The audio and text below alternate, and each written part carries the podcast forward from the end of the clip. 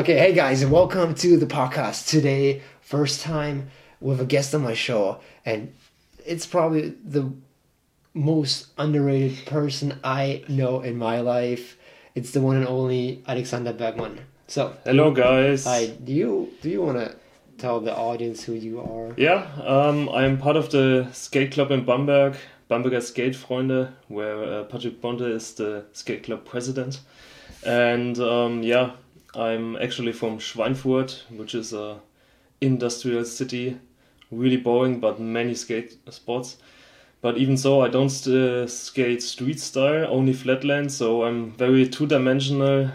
Um, and I've been skating for 15 years now, so I know a lot of weird flatland freestyle tricks. Yeah. So Alex is by far the best freestyle skater I know. I know freestyle is not something you see very often, and that's why I think it's even cooler that someone nowadays tries to skate freestyle, and he's he's really good at it.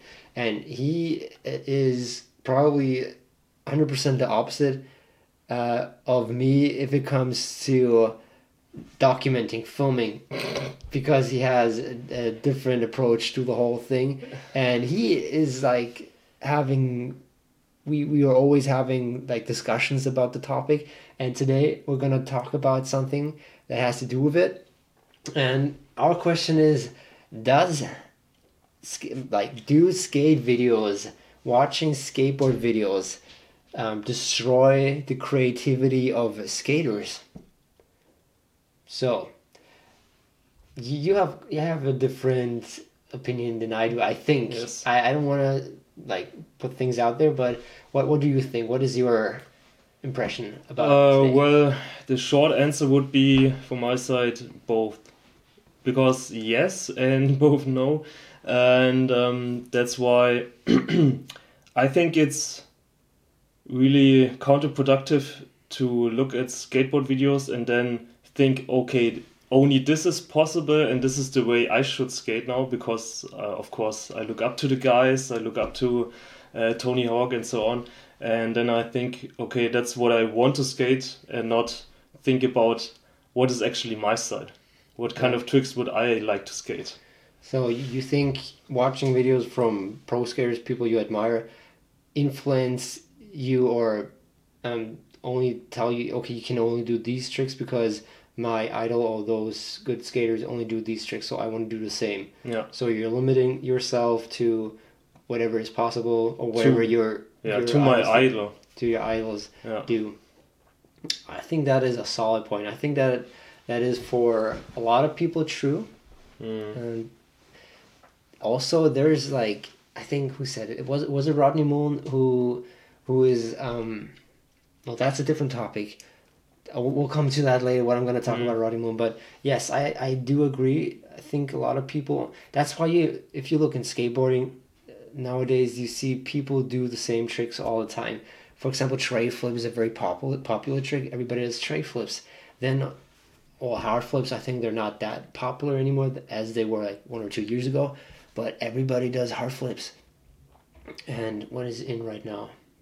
Impossible is all of a sudden, imp- uh, Yeah. all impossible is like very popular because everybody's doing them right now. So I think, I do think there is a real true aspect that um, only watching, uh, watching skate videos is killing the creativity in skateboarding. Yeah, definitely.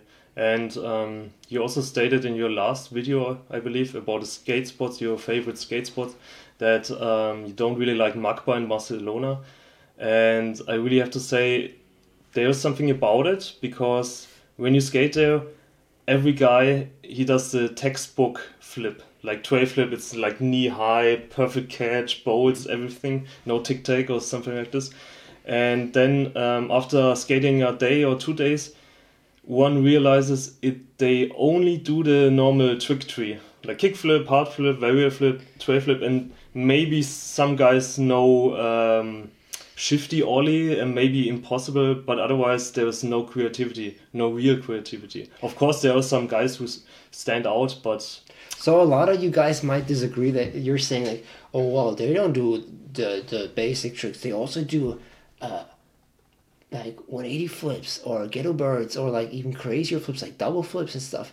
But if I if we're talking about creativity, and you, you should start really watching, for example, freestyle skaters, or things he does. That's a completely different um, area, or like a completely different league of tricks. And Yes. especially in freestyle, it's really creative. And I have to say, you kind of have. It's kind of true what you're saying. It, I, th- I think a lot of kids just watch these popular videos and do what they see in the video.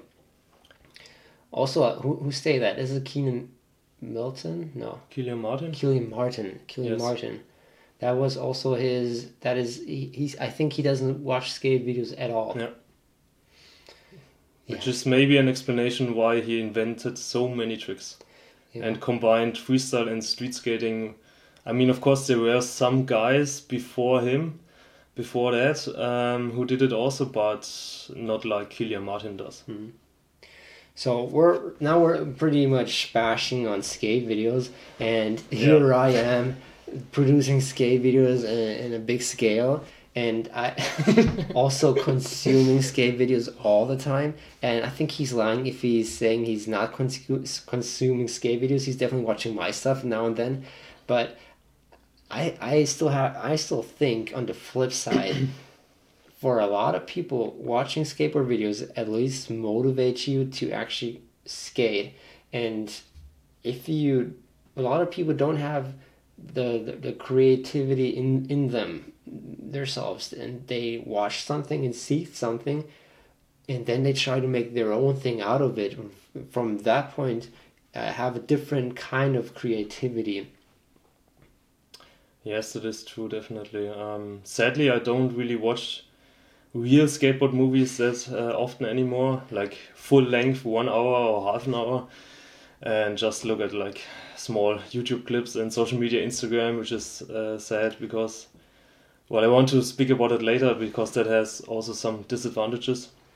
So you're But if- talking about the small attention span of people. They Yeah. only want to see really short clips. Yeah, I think Instagram is really terrible for us because um, we see so many crazy inventions.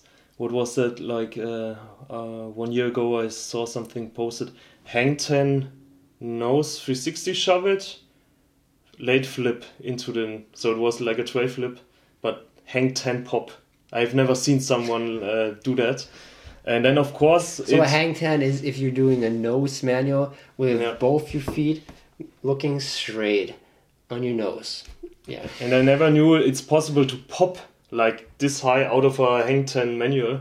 So, um, of course, now I saw it, um, it's not impossible, but at the same time, so many clips every day, and I don't really think about what I would like to do because it's just too much information. I don't really think about my style anymore. It's just over information and no thinking anymore. It's So just, you're overwhelmed with Yeah. the the content and the input input you get on skateboarding. Yeah. And nowadays, if I think I invented a new trick in my head at least, then I think uh, the second thought is mm, probably someone is uh, on Instagram is posting it right You now. want to hear a funny story about that? About inventing a trick? I the, the first era of me skating from twelve till twenty, I was pretty sure that I invented a skate trick. I never talked about that. It was, uh, and now it turns out that it was just some weird pressure flip. And- But but back then we didn't have social media.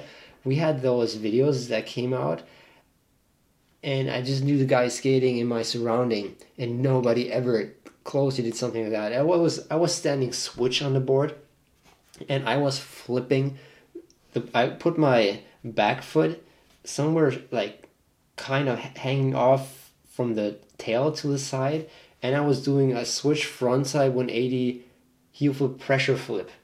Oh, cool. Yes, and it was a back then my trucks were really tight, so that was an easy Right. trick, and I got that pretty safe. And everybody thought I invented it, and I, I for myself did that too. And that that's a that's coming back to a good point. Back then we didn't have so much clips, so much video input, so much skate videos, and we just like try things out probably a little bit more.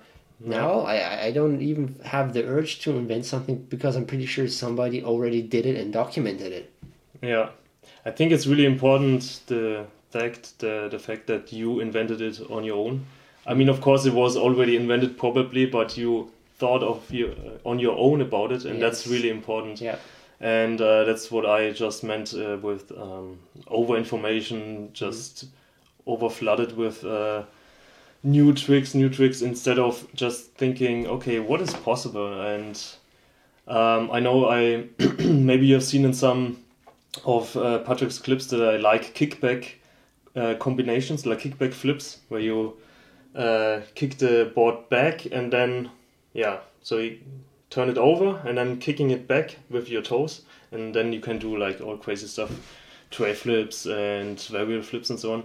And one punk, like several years ago, um, a punk rock guy, he told me he called it schnifty schnufty. it was a kickback shove it, and then I thought, wow, why didn't I think of that? And now I like in yeah inventing uh, big spin flips and stuff like this, which is really cool. Yeah, but then this, um, I think in uh, 20 years ago or so, you just had like two videos uh, coming out um, each year. And I think we were all narrow minded. And now we are definitely open minded and thinking of hang 10, 360 pop shovels. Yes, That's like I- crazy. I, I just had a conversation today with a with a guy in the skate park who is also very old and from that he, he also said the same thing. The nineties were very like like this Yeah. and not very open minded to anything that is not the norm. yeah. And I think especially social media opened this door to new possibilities. All of a sudden girls have a platform to post their skate clips. Back then you only had one company, one skate company and they allowed maximum one girl. If you even had a skate company, most skate companies thought girls shouldn't be uh, they can't sell girls girls as pro skaters so there only were two or three back then now you get all those different kinds of skating also freestyle skating or so many different half pipe verse skating that's all because of social media in my opinion which also kind of um, reinforces the whole creativity because you have Yeah. so many diverse things by documenting things on social media so i in my opinion there's no uh, No. there's there, like pros and cons i think you have to just be able to have a healthy relationship with social media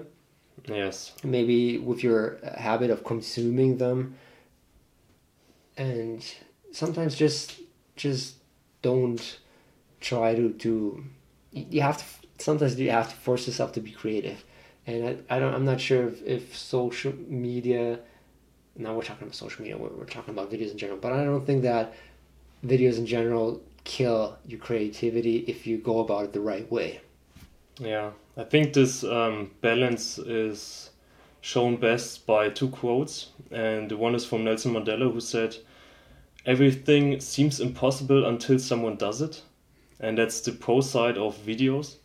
And then uh, one from the Godfather of skating, uh, Rodney Mullen, Mullen, yeah Mullen, yeah that's what I wanted. and uh, he said um, it imposes or watching something done every day it imposes this kind of um, no yeah norm what is the norm? What is possible? And then he also said it's um, there always seems to be something seems to be impossible because um, yeah it must be impossible because it cannot be proven.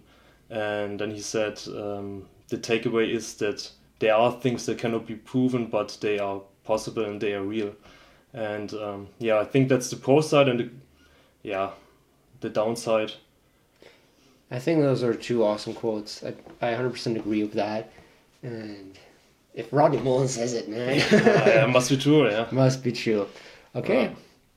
Um, I think we're gonna wrap it up.